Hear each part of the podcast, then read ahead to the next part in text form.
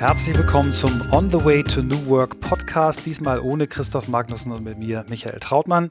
Hier bei uns geht es um die Frage, wie wir in Zukunft arbeiten. Es geht um Tools, es geht um Methoden, neue Technologien und um Leadership und auch um Organisationsfragen. Es geht aber auch um Sinn und Erfüllung bei und durch Arbeit.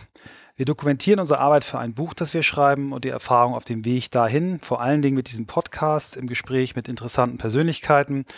Ich befinde mich gerade in Bangkok auf einem Regionalforum der ThyssenKrupp AG und mein heutiger Gesprächspartner ist Oliver Burkhardt, Vorstand Personal bei der ThyssenKrupp AG. Herzlich willkommen. Vielen Dank, Michael. Hallo. Grüße dich und ich freue mich, dass du dich äh, heute in dieser Zeit, wo du ja eigentlich ganz andere Sachen zu tun hast, dir die Zeit nimmst. Vielleicht fängst du ganz kurz mal an, als Intro uns zu erzählen, wie du dazu gekommen bist, was du heute machst. Mhm, ich kann zumindest schon mal sagen, das war nie geplant. Hm, ich habe angefangen als Verwaltungsfachangestellter am Statistischen Bundesamt in der Ausbildung dort.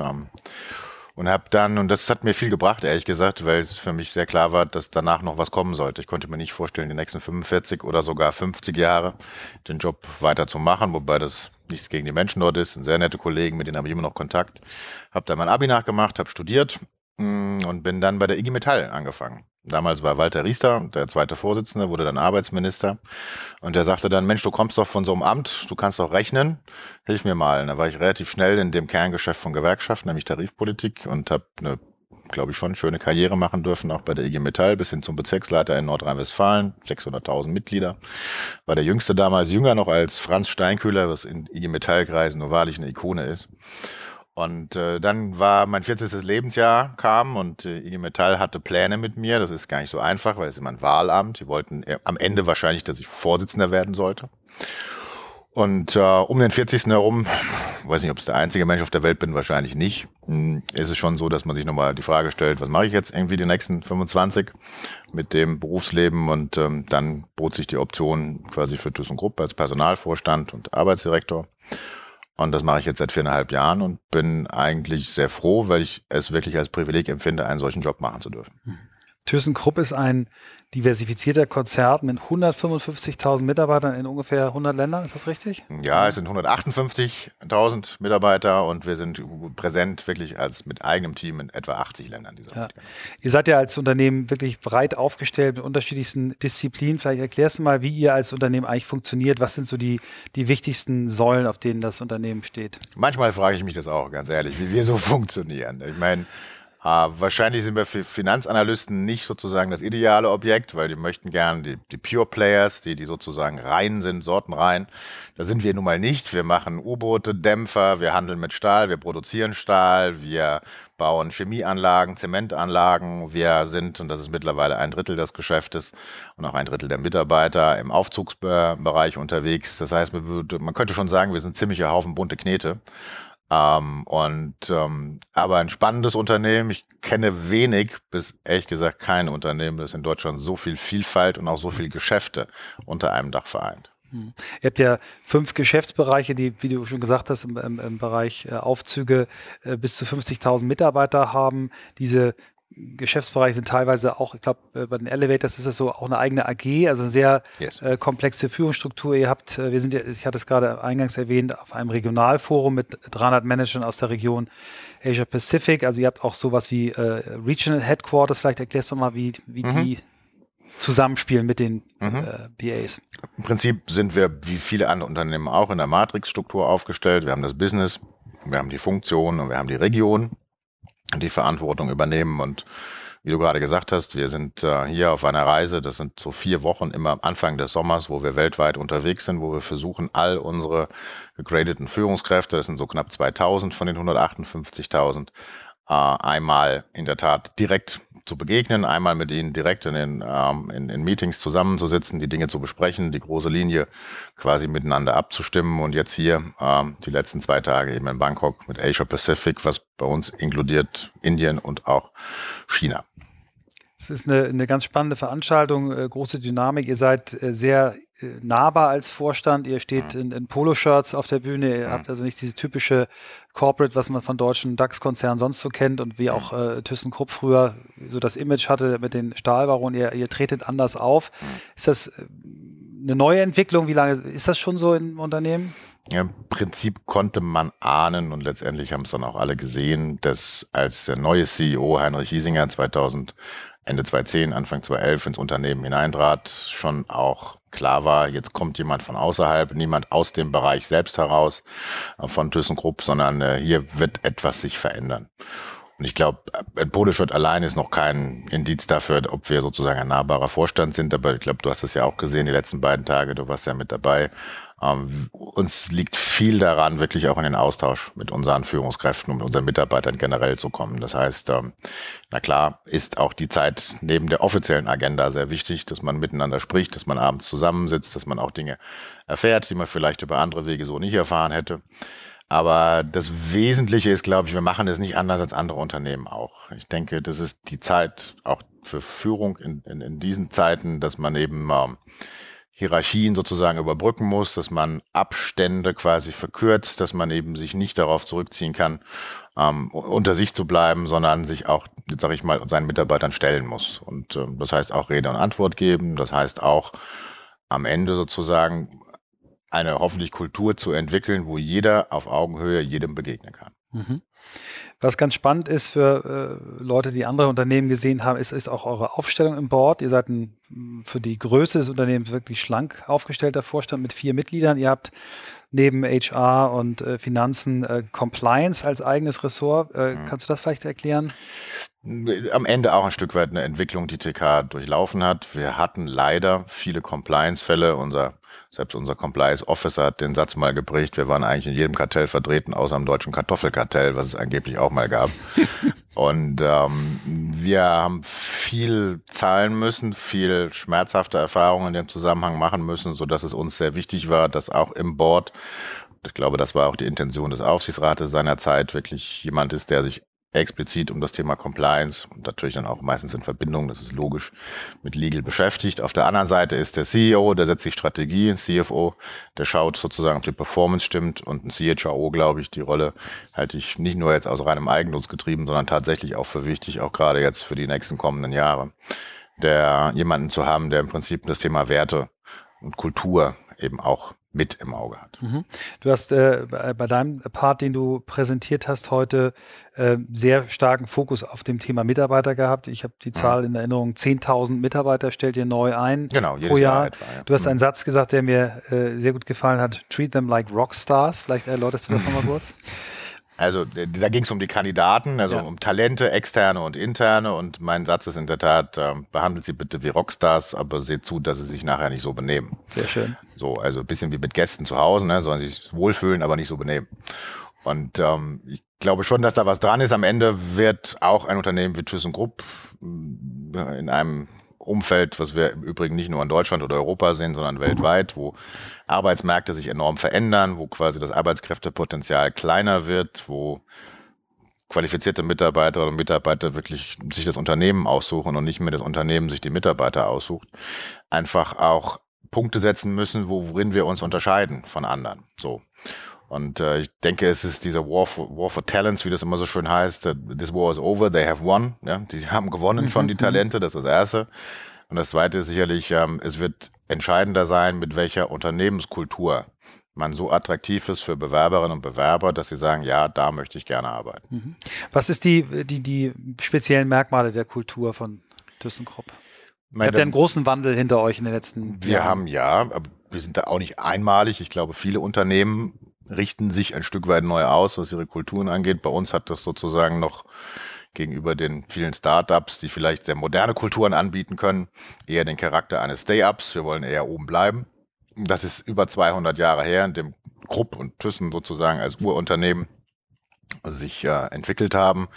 Das heißt, wir haben eine sehr lange Historie. Ich will bemerken, dass ähm, Bismarck erst dann darauf kam, die deutsche Rentenversicherung einzuführen, nachdem Krupp das für sein Unternehmen getan hat. Also Krupp hatte mal diesen wirklich prägnanten Satz, jeder Arbeiter muss von seiner Arbeit auch etwas haben, auch nach der Arbeit. Das war seine sozusagen Ergänzung dazu.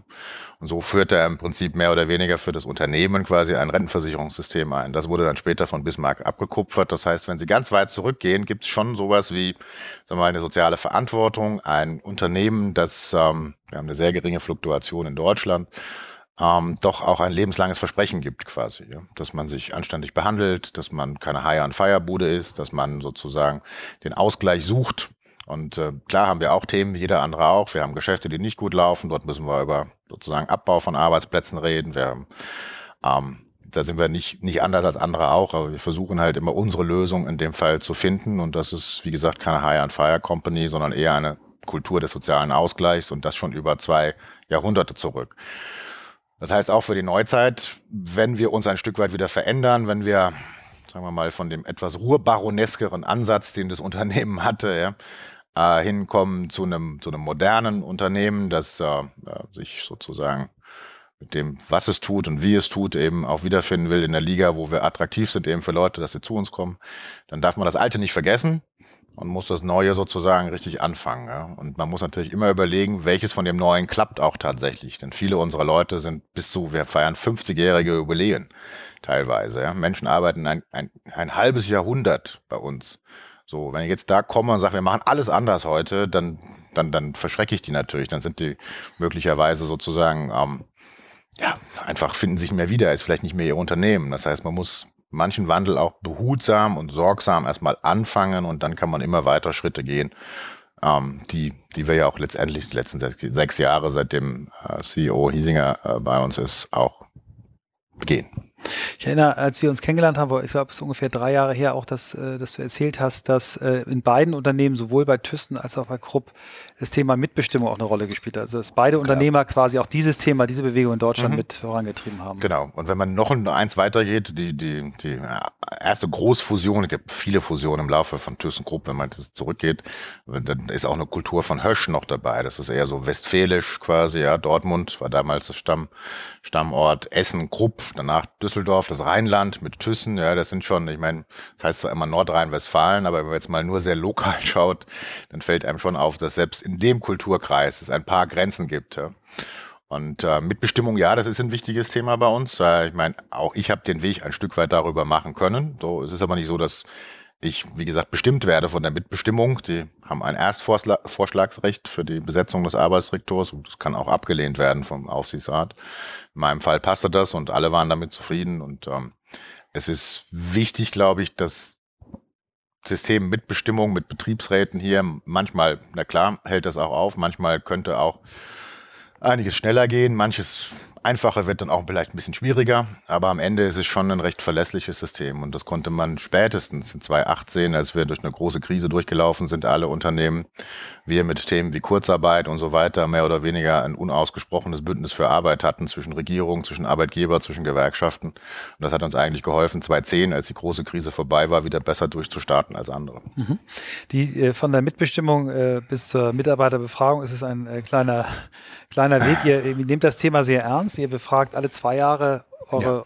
gesamte Belegschaft in ja. einer, wie ich finde, sehr umfangreichen und wirklich fundierten und durchdachten Art. Vor allem ist euer Follow-up-Prozess auch äh, anders, als ich das bisher in anderen Firmen kennengelernt habe, dass das in die, an die persönlichen Ziele der Manager ähm, gekoppelt mhm. ist. Ähm, ihr habt sehr hohe Beteiligungsquoten. Mhm. Äh, vielleicht erzählst du mal ein bisschen, was mhm. ihr aus dem Instrument zieht. Zunächst mal ist es ja gar nicht ungewöhnlich, dass, dass das Unternehmen ihre Mitarbeiter befragen. Für TK war es nur Neuland, weil wir 2014 erstmals angefangen haben, eben alle zu befragen. Wir hatten einzelne Unternehmensteile, die haben das gemacht, aber eben nicht alle. 2014 haben wir eine sehr gute Teilnahmequote gehabt, schon von 75 Prozent. 2016 waren es sogar 78 Prozent, also was erstmal zeigt, das Instrument wird scheinbar angenommen. Ähm, 2016 haben über 120.000 Menschen quasi 75 Fragen beantwortet. Das hast du eben so charm ja. charmant gesagt. Das ist ja. umfangreich. Ja. ja. Andererseits sage ich, wenn wir uns die Zeit nehmen, dann machen wir es auch richtig. Ja. Mit 75 Fragen und 120.000 äh, Antworten werden, I don't know, 8 Millionen Antworten generiert. Also eigentlich die Chance, 8 Millionen Mal besser zu werden, als vielleicht vorher, vor der Befragung. Und aus den ähm, aus den Erfahrungen von 2014 freuen wir uns halt erst recht jetzt in diesem Jahr 2016, dass noch mehr in diesem Folgeprozess, den wir genauso tracken wie die Befragung selbst, weil am Ende ist es ja auch letztendlich, wie soll ich sagen, ein Angebot zur Beteiligung, das aber auch dann nur auf Gegenliebe stößt, wenn man sieht, dass die Beteiligung zu etwas führt. Ich meine, nicht jede Antwort aus dem Survey wird am Ende auch zu etwas sofort führen können. Das geht nicht. Wir können nicht acht Millionen Maßnahmen machen. Aber ich glaube, was, was wirklich wichtig ist, dass die, die Mitarbeiterinnen und Mitarbeiter sehen, dass wir das ernst nehmen. Ja? Wir nehmen das äh, insofern ernst, dass wir unsere Führungskräfte gar nicht beurteilen, ob sie jetzt besonders gute oder schlechte Ergebnisse haben. Wir haben ihnen gesagt, das kann vorkommen, man muss auch mit schlechten Ergebnissen leben. Am Ende ist Leadership immer das, was man aus dem macht, was man hat. Aber was uns sehr wichtig ist, dass sie diesen Folgeprozess, also ein Workshop, Vorstellung der Ergebnisse, entwickelt von Maßnahmen, gemeinsam diese Maßnahmen aufzusetzen, diese sozusagen ähm, diese Nachfolgearbeiten, die sind uns fast noch wichtiger als die Befragung selbst. Ja, also das heißt, ihr, ihr, ihr schert nicht alle über einen Kamm, sondern ihr sagt, Nein. jeder hat ein anderes Profil, aber ihr wollt dann eine Dynamik sehen in den Punkten, die, die wichtig sind. Genau. Ihr habt ja so, so Leadership Skills definiert, die ich sehr, mhm. sehr äh, gut und präzise formuliert fand. Trust, Listen, Share, Accept, Enable ähm, mhm. und wahrscheinlich sind es dann auch die, wo ihr, wo ihr mhm. wollt, dass äh, es eine Steigerung zumindest zu sehen gibt, ne? oder? Genau, also mein Vertrauen, wie das immer so schön heißt, ist der Anfang von allem. Ja? Wenn Sie voll vertrauen, brauchen Sie keine Kontrolle. Wenn Sie kein Vertrauen mehr haben, kontrollieren Sie eben nur noch. Ja? So, und wir suchen sozusagen den Weg dazwischen.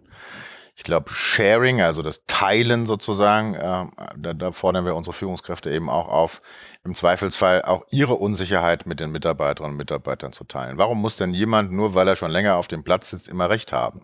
Oder warum, weil er der Älteste oder der, der, der, der am höchsten bezahlteste ist des Raumes, warum sollte das immer stimmen? Ja? Also auch die Unsicherheit mal zu teilen. Ich meine, vieles immer mit dem Bild der VUCA-World zu beschreiben, ne? dieses volatile, mhm. unstetige, komplexe, Ambiguität bringende Umfeld, in dem wir uns alle bewegen. Das ist ja kein ThyssenKrupp-Phänomen, das haben wir alle damit. Aber ähm, diese VUCA-Welt ist ja keine Entschuldigung dafür. Ja? Im Zweifelsfall muss es, wie soll ich sagen, an der Stelle auch ähm, unseren Führungskräften möglich sein, zu sagen, ich weiß es auch nicht genau, aber ich glaube, das könnte der richtige Weg sein. Und dann, wenn man sich nicht ganz sicher ist, lieber im gemeinsamen Dialog das die Lösung zu entwickeln, als zu sagen, ich bin Boss und ich sage dir jetzt, wo es lang geht. Sehr spannend. Ähm, ihr habt eine ganze Reihe von Instrumenten auch. Wir, wir, wir beide wissen, äh, ich aus eigener Erfahrung als Unternehmen, mhm. wie schwer es heute ist, junge Leute für sich zu gewinnen. Du hast äh, davon gesprochen, dass sie den War gewonnen haben. Also ich habe äh, Talents haben gewonnen. Ja. Es gibt heute eine, eine Beraterin, die wir auch äh, hier im, im Podcast hatten, die mir mal erzählt hat, Michael, wenn sich, wenn ihr Programmierer sucht und ihr glaubt, mit eurem herkömmlichen, nach einer Woche schicke ich mal eine Eingangsbestätigung, nach mhm. zwei Wochen äh, biete ich mir vielleicht mal einen Termin an, da ist mhm. er lange weg und hat unterschrieben. Ein mhm. Programmierer geht heute davon aus, wenn er sich bewirbt, mhm. dass er drei Tage später ein äh, Jobangebot zugeschickt ja. bekommt. Ne? Also ja. das sind ganz neue Dinge. Ihr habt ähm, immer in der Historie äh, Talent-Programs gehabt. Da, wollt, mhm. da seid ihr gerade dabei, das ein bisschen einheitlicher zu gestalten. Genau. Also was ist denn, was ist denn schlimmer sozusagen, als wenn man vielleicht sehr jung, mit Anfang 30 oder ein bisschen später, aber nicht viel später, dann irgendwie vom Unternehmen gesehen wird, identifiziert und dementsprechend dann auch in ein Talentprogramm hineingepackt wird. Was ist schlimmer, als 20 Jahre darin zu bleiben und nichts passiert? Nichts, ehrlich gesagt. Nichts ist schlimmer. Und was wir hatten war, also ThyssenKrupp, ich habe es ja eben schon erwähnt, bei den Geschäften ne, ist schon reichlich heterogen und jeder hatte sein eigenes Talentprogramm. In der Spitze hatten wir jetzt 63 Talentprogramme. 63? 63, genau. Und das führte natürlich zu einer gewissen Frustration, weil die Menschen, die in den 63 Talentprogrammen drin waren, ähm, gesehen haben, dass wie üblich natürlich eine Führungspyramide wird nach oben immer schlanker ja, und dementsprechend gar nicht so viele Jobs zur Verfügung waren. Wir haben es nicht geschafft, diese 63 Talentprogramme miteinander zu verbinden, dass einer aus dem einen in ein anderes wechselt, ein anderes Unternehmen, ein, von Elevator meinetwegen nach Stahl oder wo auch immer. Und das ist, ähm, das ist jetzt insofern das Neue, dass wir sagen, wir stellen allen diese 63 Talentprogramme ein. Wir machen nur noch ein einziges für ThyssenKrupp mit den gleichen Kriterien, auch in der Definition, was ist eigentlich ein Talent und dann haben wir drei verschiedene Ebenen. Alles natürlich in Englisch, muss global einsetzbar sein. Also das sind die Emerging Talents, die Management Talents, die Senior Management Talents. Und beim letzteren, die Senior Management Talents, das ist im Prinzip die Stufe in den gegradeten Bereich hinein. Das Grading ist immer für die Stelle, nie für die Person, wie bei allen anderen auch, die das funktional haben. Das haben fast alle auch im DAX. Und äh, damit fahren wir wesentlich besser, weil was passiert? Wir identifizieren sie früher und wir haben natürlich wesentlich mehr Möglichkeiten, sie weiterzuentwickeln. Und warum soll ein guter Controller aus dem Elevator-Bereich nicht auch bei Components Technology, bei Automobilzulieferung gut funktionieren können? Das war aber früher nicht möglich, weil das Talentprogramm hatte Grenzen, die im Prinzip gar nicht in die anderen Bereiche hineingingen. Das heißt, es gab gar nicht, wie soll ich sagen, die Perspektive, woanders zu arbeiten, sondern immer nur in seinem Silo. Und das haben wir einfach aufgelöst. Mhm. Interessant. Ich habe gestern mit, mit äh, eurem CFO aus der Elevator-Sparte HR darüber gesprochen, der irgendwie schon in mhm. drei Geschäftsbereichen mhm, äh, genau. Verantwortung hat. Das fand ich mhm. ganz spannend. Und ihr habt ja jetzt mit dem, mit unter dem, unter dem äh, Schlagwort äh, Job Swap da auch mhm. vor, sowas auch mal kurzfristig zu ermöglichen, damit Menschen auch in andere Bereiche einfach mal reinschnuppern können. Genau. Wie, wie sieht das genau aus oder mhm. wie wird das aussehen? Also JobSwap ist ein Angebot für alle Mitarbeiterinnen und Mitarbeiter unterhalb der gegradeten Position, die vielleicht noch nicht mal in einem Talentpool oder irgendwo bis dato sich wiedergefunden haben. Und das ist ganz simpel erklärt die Möglichkeit für befristeten Zeitraum, maximal drei Wochen, sowas wie so ein Work-Shadowing zu tun. Also das heißt, man sucht sich einen Tauschpartner, mit dem man den Job tauscht. Ist aber nicht so, dass die dann, der eine ist dort und der andere da, sondern die gehen zusammen eine drei Wochen, zwei Wochen, max drei Wochen maximal, zwei Wochen ist so der Schnitt, äh, und besuchen sich gegenseitig, sind dann auch in einer völlig anderen Einheit, möglicherweise auch in einem völlig anderen Land oder Kulturkreis. Und dann findet dann sozusagen der Rückbesuch äh, statt dieses äh, Tauschpartners, der dann ähm, die Möglichkeit hat, eben das Arbeitsumfeld des anderen nochmal kennenzulernen. Und was wir sehen, wir haben jetzt 100 Piloten gefahren, jetzt sagen wir sozusagen sicher genug, ein IT-Tool angeboten, muss man sich ein bisschen vorstellen, wie eine Tauschbörse quasi, Partnerbörse will ich jetzt nicht sagen, aber man kann seinen Job eben für drei Wochen eintauschen mit jemand anderem und es wird sehr gut angenommen und äh, Leute lieben es sogar. Und, und das ist das Schöne, sie kommen zurück, Reisen bildet an der Stelle, ja, man kommt zurück mit neuen Eindrücken, mit einer vielleicht auch Erfahrung, Unternehmen wie unseres neigen ja einfach dazu, dass die nächsthöhere Ebene immer ein bisschen döver ist, ja, und die nach unten sozusagen nicht die Strategie verstehen. Ne? So. Und ich glaube, was wirklich gut ist, ist einfach, dass so ein Austausch stattfindet. Ein Headquarter versucht sein Bestes, eine operative Einheit versucht sein Bestes. Wenn die mal tauschen und mal sehen, was sie jeweils gegenseitig tun, gibt es einfach ein viel besseres Verständnis. Ja, ist spannend. Also sowohl jetzt der Weg vom, äh, von 63 Talent Programs auf 1 als auch so etwas wie JobSwap sind ja Dinge, die sehr gut auch zu, zu eurem Change-Prozess, den ihr, den ihr hinter euch habt oder in dem ihr euch ja noch befindet, aber wo ihr schon große, mhm. große Wege gegangen seid, der ja in der neuen Marke gemündet ist. Mhm. Ähm, wie, wie, siehst du als äh, HR-Vorstand das Thema Marke? Wie, mhm. wie, wie, gehst du mit dem Buzzword Employer Branding um? Ist das mhm. etwas, was du wichtig findest? Ja, absolut. Ich meine, wenn ich es verneinen würde, hätte ich echt den falschen Job halt. Ja. Was wir gemacht haben, ist ja zwar ein sehr visibel, sehr deutlicher Marken-Relaunch. Wir haben den Namen geändert. Das war auch nicht nötig. Ich glaube, das ist ein starker Name, den sollte man sozusagen auch nicht aufgeben, so etwas. Wir sind im B2B unterwegs und sieht man nicht so oft. Man kann die Dinge nicht so, also wie soll ich sagen, schlecht kaufen. Ja, man kann die natürlich kaufen, aber was macht man mit so einem U-Boot oder so einer Bramme zu Hause? Ja? Also es ist ein B2B-Geschäft, klar. Um, und, und, den Treppenlift will man noch nicht so früh haben. Den Treppenlift, genau, da bewirbt man sich nicht zu früh vor, richtig, genau. Also am Ende ähm, war es, war es ein, finde ein toller Prozess, weil es uns sozusagen nochmal geschärft hat hinsichtlich auch, und das ist auch im B2B wichtig, eines Markenversprechens. Wir geben ein Versprechen, wenn wir sagen, wir sind von ThyssenKrupp und wir wollen mit Ihnen zusammenarbeiten. Sei es nun Service, Produkte, aber eben auch für die Mitarbeiterinnen und Mitarbeiter. Was ist mhm. sozusagen der, die Marke TK wert, sag ich jetzt mal, am Arbeitsmarkt? Mhm. Und ähm, das ist, glaube ich, eine Erkenntnis, die alle haben. Größe alleine entscheidet nicht darüber. Ne? Das geht um Freiheiten, es geht um Kultur. Und ähm, hier haben wir uns eben auch innerhalb des Markenversprechen, was natürlich den Kunden natürlich im Zentrum erstmal hat, aber eben auch gesagt, Englisch wieder, empowering the people. Ja, wir wollen schon, dass sie sozusagen auch eben Teil dieser Marke sind und sich auch als Teil der Marke verstehen. Jeder Mensch, der für TK arbeitet, ist ein Stück weit auch Botschafter für dieses Unternehmen. Und gerade, das wissen wir wiederum auch aus den Arbeitsmärkten heute, Kandidaten suchen sich viele Quellen an Informationen, bis sie dann sie vielleicht mal irgendwann bewerben. Hm, ein, wie soll ich sagen, guter Leumund auch aller TK-Beschäftigten über das Unternehmen. Also würde ich dieses Unternehmen weiterempfehlen, weil ich ja selber da beschäftigt bin, der ist natürlich auch viel wert. So und das, das mündet alles in diesem, wie gesagt, glaube ich, sehr frischen neuen Auftritt von TK. Das wird gut angenommen. Wir haben ja mit Adidas zusammen auch eine Kollektion dazu, die ähm, an, an, an ähm, Kleidungsstücken, Hoodies, Schuhe und so weiter und ähm, um es deutlich zu sagen, ja, das ist, wäre ein gutes Geschäftsmodell, könnten wir damit was verdienen. Das tun wir nicht, weil wir die Sachen im Prinzip zum Einkaufspreis weitergeben. Aber ähm, Leute identifizieren sich enorm mit TK. Das ist ähm, natürlich auch der Sache geschuldet, dass wir eben eine sehr geringe Fluktuation haben und lange Menschen lange bei uns sind. Hm. Das ist wirklich auch spannend, der, der Markenprozess. Ihr habt das damals Credible Approach genannt, weil ihr eben äh, euch in einer äh, angespannten Phase ja befunden habt ja. und gesagt, wir werden jetzt nicht für 200 Millionen jetzt hier alles umbranden, Nein. sondern ihr macht es credible und äh, das, wie wir es beobachten von außen, die Tatsache, dass die Mitarbeiter sich diese, diese Adidas-Kollektion ja selber von ihrem mhm. privaten Geld kaufen und teilen, mhm. das zeigt mhm. eigentlich, ist eigentlich Beleg dafür, äh, dass der Weg angenommen wurde. Mhm. Ja, genau. Der credible Approach war sehr wichtig. Ne? Man, wir waren in einer schwierigen, angespannten Phase. Wir haben, das ist durchaus Stadt und Land bekannt, in Brasilien relativ viel Geld verloren mit einem Engagement, was nun leider furchtbar schiefgegangen ist.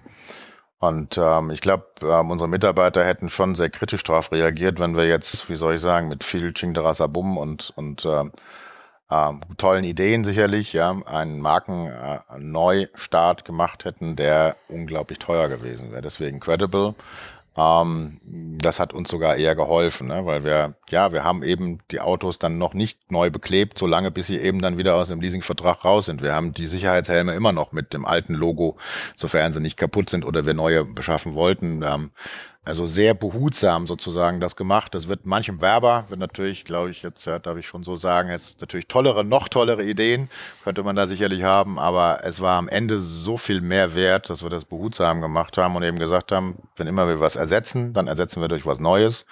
Aber solange wir das alte noch haben und es funktioniert, lassen wir auch das alte Logo drauf. Mhm.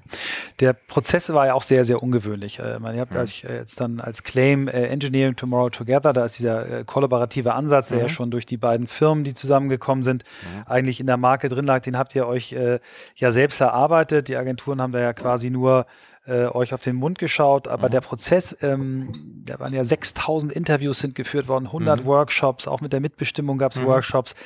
Ähm, alle Vorstände haben sich äh, immer mhm. wieder für Interviews, für Workshops zur Verfügung gestellt. Alle haben mitgearbeitet. Ähm, der eine beteiligte Unternehmensberater hat ja gesagt, als er anfing, das, das kann eigentlich nicht funktionieren, weil Branding ist doch, ist doch keine demokratische Entscheidung, aber ihr habt da alle Kritiker äh, quasi äh, Lügen gestraft. Aber wie, wie war das? Wir sind ja später dazu gegangen. Wie war das, ähm, wie war das, wie der Prozess? Waren da alle am Anfang, alle Führungskräfte sofort begeistert oder musst, musstet ihr als Board da viel Überzeugungsarbeit leisten? Ich glaube schon, dass ähm, wir Überzeugungsarbeit geleistet haben, dass eben nicht alle sofort dachten, das sei jetzt die beste Idee, das zu machen. Ich meine, man könnte jetzt etwas ketzerisch sagen, jetzt machen die, versuchen die hier auf schöner Wohnen zu machen, wo es uns so schlecht geht. Ja? Mhm. So. Mhm. Ähm, aber es ist ja eben mehr als nur sozusagen der optische Auftritt. Es ist ja viel dahinter. Und das haben wir, glaube ich, ist am Ende so. Man muss davon überzeugt sein, was man tut. Sonst kann man auch keine anderen dafür begeistern. Ja. Ähm, wir waren sehr überzeugt davon, dass die richtige Zeit eigentlich da ist.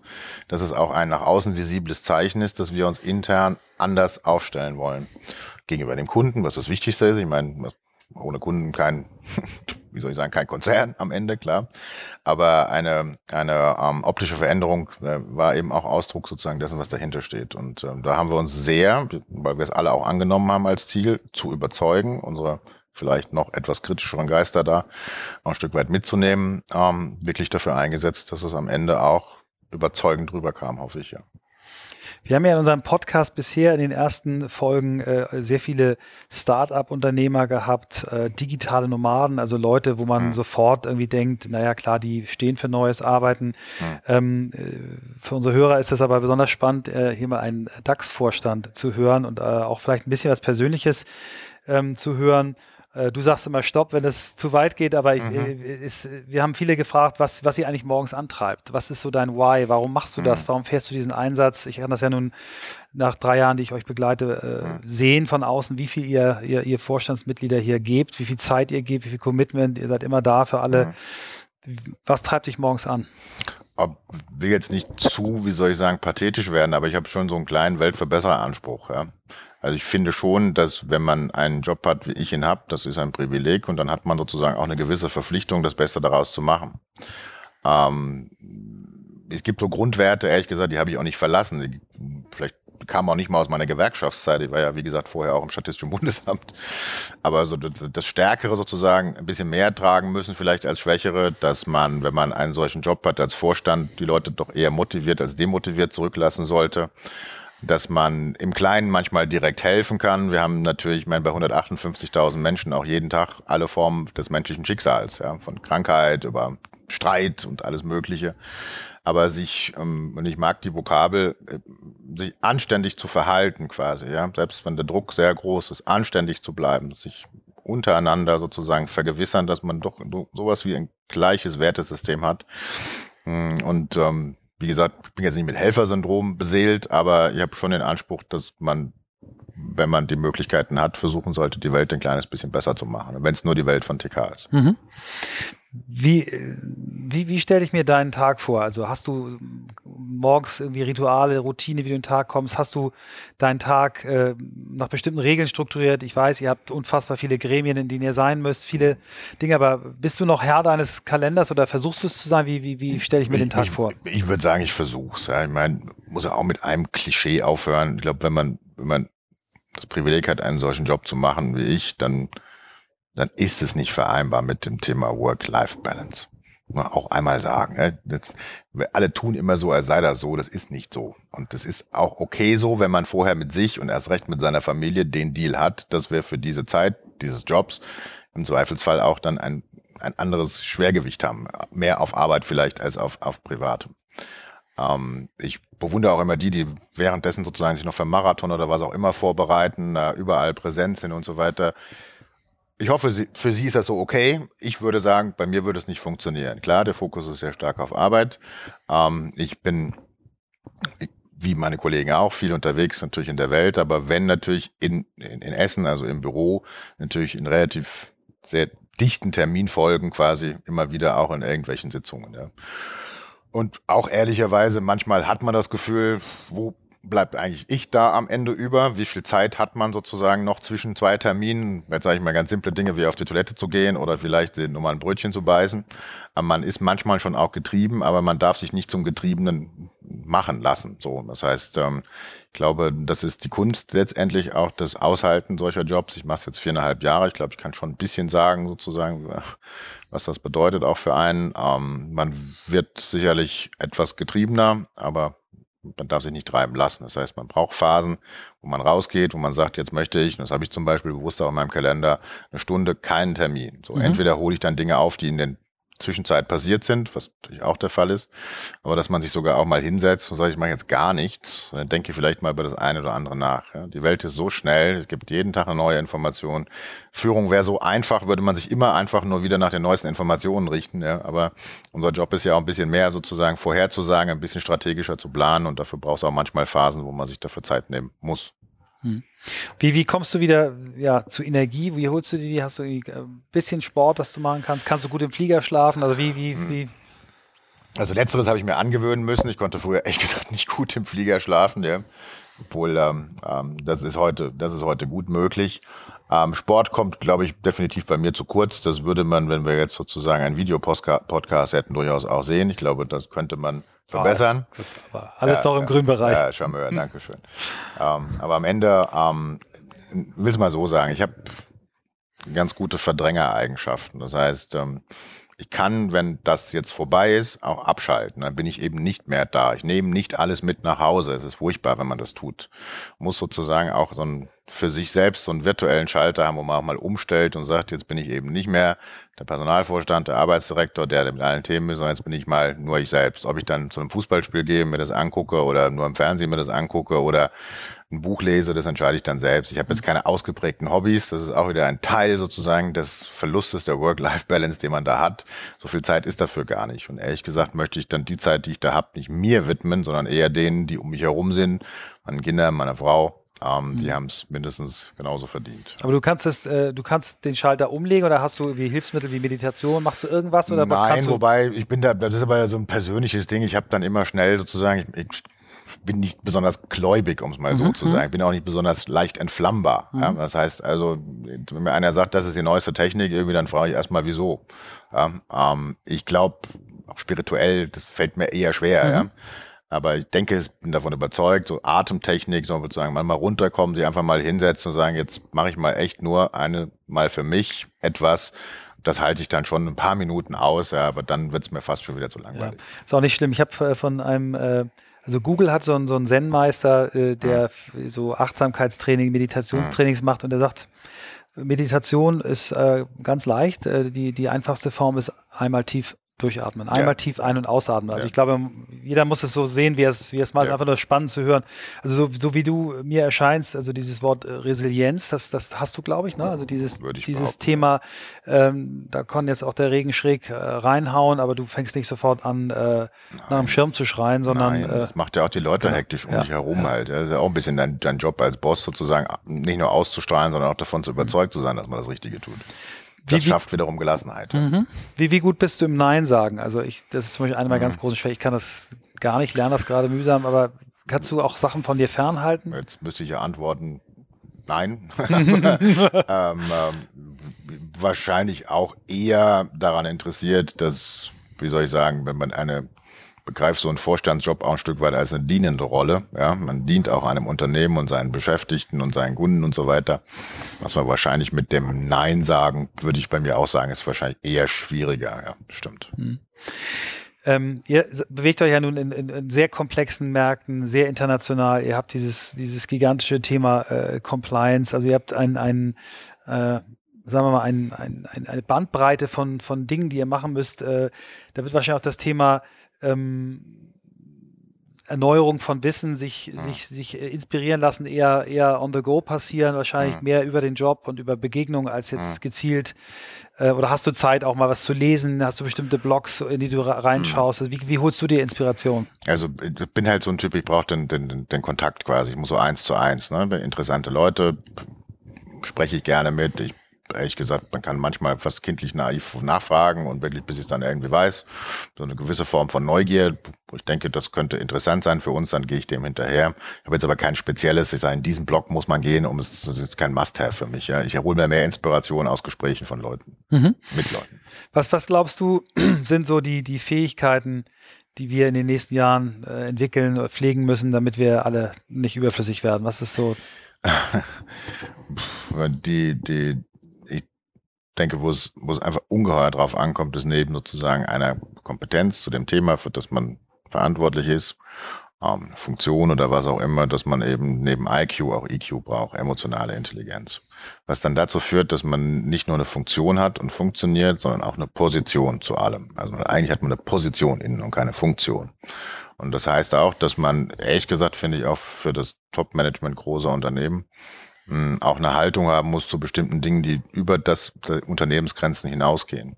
Also ich mache eben schon auch fest, nicht nur wie gut ist jemand in seinem Job, sondern wie macht er das und welche Haltung hat er sonst zu vielleicht auch, sagen wir mal, übergeordneten gesellschaftlichen Fragen. Warum ist das eigentlich nur alleine sozusagen der Politik vorbehalten, wenn wir doch immer sagen, Wirtschaft ist Teil der Gesellschaft. Und ähm, da wir, ich finde schon, auch eine Verantwortung haben, ich meine, ähm, wir beschäftigen jetzt mal nur für Deutschland, im, im, in Deutschland 60.000 Menschen, im Ruhrgebiet 40.000 Menschen. Das heißt, im Zirkelschlag, oder wenn man sagt zwischen Dortmund und Duisburg, sind das fast 35.000. Also das hat auch eine Form von Verantwortung. Ja.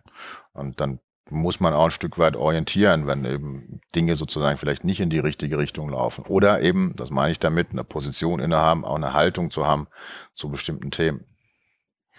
Ähm, du hast das Wort EQ angesprochen. Wie, wie stellt ihr das sicher? Also ihr habt eine TK Academy, vielleicht erzählst mhm. du über die nochmal ein bisschen was. Ist das äh, dort im, im, im, Lehrprogramm drin? Versucht mhm. ihr Menschen, messt ihr das auch? Ähm, ist das Teil eurer, eurer Feedback-Kultur? Wie, wie, misst man emotionale Intelligenz halt? Mhm. Ne? Ich glaube, das, ja. das, ist schwer, genau. Das ist genauso wie quasi kulturelle Veränderung. Alle reden immer von Change, aber am Ende geht es quasi, es sind Hunderttausende von kleinen Messpunkten, wo man sagen kann, die Kultur verändert sich oder ist sozusagen in der, in der richtigen Verfassung.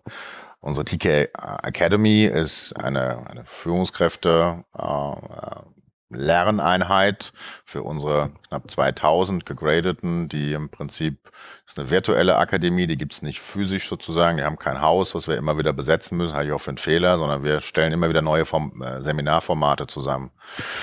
Wir geben da, muss ich sagen, äh, gerne auch viel Geld für aus, weil wir glauben, dass wir eben Stichwort Wissensvermittlung natürlich auch draußen Führungskräfte haben, die auch vom Business, von ihrer Aufgabe so sehr in Anspruch genommen werden, dass sie sehr kompakte, sehr klare, kleine Lerneinheiten bekommen müssen. Deswegen arbeiten wir mit Harvard, mit ESMT, mit Lausanne zusammen, wo wir wirklich auch die Top-Leute versuchen, sozusagen auch als Referenten zu gewinnen, äh, um einfach nochmal unsere unsere Führungskräfte hinsichtlich ihrer Expertise, was muss man alles fachlich, inhaltlich können, weiterzubringen, aber eben auch hinsichtlich der emotionalen Intelligenz, wie, wie inspiriere ich denn Teams, wie führe ich denn in einem Netzwerk, in einer Netzwerkorganisation, wie mache ich denn Leadership sozusagen 2017 ja, und nicht 1980 oder was auch immer. Ähm, das ist sicher, ähm, das ist eine gute Investition. Ja. Hm. Was ich sehr spannend fand, äh, äh als ich äh, euer Unternehmen kennengelernt habe, ist, ähm, euer Top-Leadership-Team, also quasi das Board plus die Bereichsvorstände, direkt, direkt berichten, direkt berichten genau. an euch, mhm. Kreis von ungefähr 40, 40, ja. 40 mhm. Personen. Ähm, da habt ihr auch, wie ich finde, Format gefunden, dass ihr euch gegenseitig inspiriert und äh, gemeinsam inspirierende Dinge macht. Also mhm. Ich erinnere dieses eine Event, wo wir gemeinsam mit euch ähm, fünf Filme entwickelt haben, die ihr selber mhm. geschrieben habt, ja. selber eingesprochen habt, bis ja. wir dann richtige Gespräche hatten, Musik rausgesucht haben, Bilder gesucht haben. Ja. Also ihr euch quasi als, als Filmmacher dort beschäftigt habt, was ich ganz, ganz toll fand, weil die Ergebnisse auch sensationell waren. Ähm, wie lange gibt es das schon? Ist das auch etwas, was durch diese äh, neue Führung gekommen ist, das diese ist Art durch, von Meetings? das ist durch die neue Führung entstanden. Also ich glaube, man kann schon behaupten, und das meine ich jetzt nicht werten, sondern erstmal nur rein beschreibend. Früher waren Führungskräfteveranstaltungen eben doch sehr einseitige äh, Dialogformen. Das hat im Prinzip der Vorstand gesprochen. Es gab vielleicht zwei, drei verabredete Nachfragen und dann war die Veranstaltung zu Ende.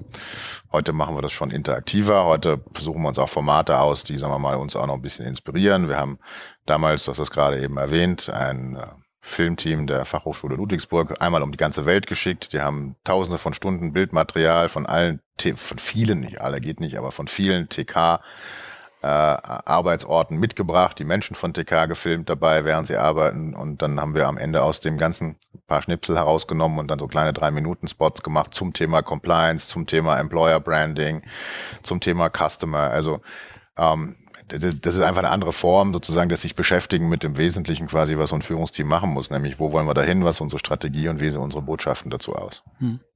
Kommen wir nochmal zum, zum letzten Bereich. Ähm, ein Unternehmen mit 158.000 Menschen hat natürlich wahnsinnig viele Regeln, hat äh, Systeme, die, hm. weil ihr ja auch viele Legal Entities hattet, die jetzt ein bisschen weniger werden. Ähm, und äh, je größer ein Unternehmen wird, desto, ich benutze immer dieses, äh, kommen ja diese drei Themen, Death by Mail, Death by PowerPoint mhm. und Death by Meeting. Also diese drei Dinge, die ja die mhm. großen Zeitfresser sind, ohne die wir nicht können, aber mhm. Wie geht ihr mit, mit diesen Tools um? Gibt es Regeln für Meetings? Äh, habt ihr äh, Regeln, wie ihr E-Mails schreibt, wann man jemand auf CC setzt, wann nicht? Mhm. Äh, oder ist das. Äh, wir, haben keine Regeln dafür, mhm. nutzen auch jetzt in dem Sinne sozusagen keine klassischen Tools, in dem Sinne auch nicht. Ähm, die ich meine, das ist heute aber Selbstverständlichkeiten. Es gibt kein Meeting ohne eine Agenda. Ich meine, wenn wir keine Agenda haben, brauchen wir uns auch nicht zu treffen. Ja? Wenn keiner weiß, worum es, dass es geht gleich, ist auch nicht sinnvoll, dass alle pünktlich kommen oder sozusagen erscheinen überhaupt. Ähm, aber jetzt, da, da sind wir noch nicht so weit. Ich glaube, was wir, was wir einfach jetzt wie alle anderen auch ausprobieren, sind eben neue Formen von Meetings. Ich mache zum Beispiel mit meinen HR-Leuten viele Townhalls, wir machen viele World Cafés, wir haben äh, sozusagen Tools mit eingeführt, Slido zum Beispiel als sozusagen Abstimmung. Wir lassen die Gedanken schweifen, gibt eine Word Cloud, jeder gibt in sein Smartphone seine Begriffe ein, dann am Ende diskutieren wir äh, Stand-up-Meetings jeden Montag, zehn Minuten, nur das Notwendigste. Wir beschäftigen uns mit agilem Arbeiten. Ja, wie, wie schaffen wir sozusagen die Komplexität ein bisschen rauszunehmen? Wie gehen wir quasi mit Sprints um im Rahmen mhm. dieses agilen Arbeitens? Meine, mein Bild ist immer quasi, wenn Sie jetzt Leonardo da Vinci fragen würden, wie hat er die Mona Lisa gemalt, dann hat er es auch nicht von unten nach oben Zeile per Zeile, sondern er hat angefangen zu skribbeln, dann hat er wahrscheinlich irgendwann mehr Farbe benutzt, hat die Konturen geschärft, am Ende war es dann eben ein tolles Bild. Und ähm, das muss TK ab und an auch noch ein bisschen lernen, weil wir sind natürlich ähm, zwar sehr international, aber am Ende halt doch auch mit deutschen Wurzeln und da ist ja das Thema Gründlichkeit immer sehr mhm. ausgeprägt und ähm, wir müssen uns auch manchmal trauen, einfach mal anzufangen, mal loszulegen. Und dann sehen wir im Laufe des Prozesses, was wir noch optimieren können. Ähm, unsere Meetingkultur, glaube ich, ist okay. Ich denke, man kann da noch weiter runterfahren. Man ähm, sollte nicht unterschätzen natürlich, dass das auch ab und an wichtig ist, eben sich zu versammeln, zu sagen, das wollen wir. Aber man sollte, das versuchen wir schon, das eben sehr, sehr crisp machen, sehr klar, sehr auch im Zweifelsfall knapp und nicht alles zu Ende diskutieren. Das Einzige, was wir nicht mögen, und das ist auch als Regel draußen, wir mögen keine schnellen Commitments. Also sich hinzusetzen und zu sagen, jo, wir sind uns einig, alle rennen aus dem Raus und jeder denkt, das geht sowieso nicht. Das hatten wir in früheren Zeiten echt oft genug. Das wollen wir auf keinen Fall. Mhm. Ihr habt jetzt mit, äh, mit WeConnect ein, ein internes Social Media Tool eingeführt. Mhm. Wie sind da deine ersten Erfahrungen? Wird es angenommen? Wird es genutzt? Ich glaube, es wird gut genutzt. Wenn ich sage, ich glaube, dann ähm, Natürlich liegt es auch einfach daran, dass der Rollout eben nicht flächendeckend in einem Tag alle erreicht hat, sondern wir eben in Wellen sozusagen das weiter, weiter verbreiten. Im Moment ist es noch sehr sozusagen Deutschland getrieben. Das liegt eben auch daran, dass sehr viele erstmal aus Deutschland aufgeschaltet wurden. Je weiter wir in die Welt kommen, das sieht man schon auch an den Einträgen, die dann eben nicht mehr in Deutsch, sondern Englisch oder Spanisch oder welchen Sprachen auch immer sind, ähm, dass wir da mm, etwas haben, was, was, was man heute haben muss. Also ist auch jetzt nichts Besonderes. Ne? Intranets und, und sagen wir mal sozusagen Facebook. Äh, Derivate jeglicher Form auf Unternehmensebene bezogen haben ja andere auch. Ähm, aber uns hilft das auf jeden Fall. Dann bilden sich eben Communities, die vorher nicht möglich waren oder nicht die Möglichkeit hatten, sich zu vernetzen. Es tauschen sich Leute aus, die niemals sonst in Kontakt getreten wären. Also ähm, über alles auf jeden Fall, würde ich sagen, positiv gut, dass wir es haben. Du, du, bist selber auch ja, was Social Media äh, angeht, aktiv. Was mhm. sind so die Kanäle, die für dich wichtig sind? Ja, ich habe im Prinzip zwei Kanäle, die ich aktiv bespiele. Das ist äh, LinkedIn und äh, Twitter. Ähm, da hat mir neben Janina Kugel und Bill McDermott von SAP irgendwie eingebracht, dass wir die einzigen drei sind, die sozusagen aus dem DAX heraus twittern oder, oder LinkedIn machen. Ich habe bei Xing sozusagen ein Profil, was ich ab und an mir einfach noch ein bisschen noch ein bisschen anschaue, ist halt eben nochmal eher sozusagen auf Deutschland ja bezogen. Wir gucken uns auch die chinesischen Netzwerke immer an. Das ist natürlich auch nochmal eine andere Welt. Die verstehe ich zwar nicht immer, aber dann gibt es auch jemand, der mir dabei hilft. Ja. Und ähm, ich bin jetzt kein Freund von Facebook oder diesen Sachen. Ich meine, das ist dann irgendwie, ja, mit Kätzchen und Cappuccinos habe ich dann nicht zu tun. Irgendwie sollte schon sich sozusagen professionelles Netzwerk um die Arbeit, äh, damit sollte es sich beschäftigen. Ja. Super. Allerletzte Frage. Ähm, Gibt Unternehmer, Unternehmen, ähm, die dich inspirieren, wo du sagst, sind Vorbilder, wo du dir was abguckst? Äh, was wären da so? Ich bin, ich bin der, der Negativ-Abgrenzer. Also ich ja? sehe, ja, das kann ich jetzt nicht so richtig ausführen, nee, aber musst mein, auch nicht. mein, mein, mein Punkt ist, ich, ich habe oft genug erlebt und sehe ehrlich gesagt noch, wie man es nicht macht. Daraus ziehe ich meine Konsequenzen, wie man es machen sollte. Also ich habe kein Vorbild in dem Sinn, aber ich könnte, und das mache ich jetzt aber nicht, aber für mich selbst eine Liste von Personen, Situationen, vielleicht auch Unternehmen sagen, wo ich sage, so wollen wir es nicht machen. Und Toll. das ist mein, ja, das ist meine Maxime. Interessanter Approach. Oliver, ich danke dir ganz, ganz herzlich für die Zeit, die du dir genommen hast. Du hast jetzt, glaube ich, noch Meetings. Heute Abend geht es dann äh, wieder zurück und ja. dann nächste Woche äh, nach Brasilien, letzte Woche ja. Toronto. Da ist ja. die Welttournee erstmal wieder zu Ende. Genau. Und dann um dann in der übernächsten Woche nach Indien zu fahren, weil da geht es ganz normal weiter. Genau. Alles klar. Herzlichen Vielen Dank. Dank. Dankeschön.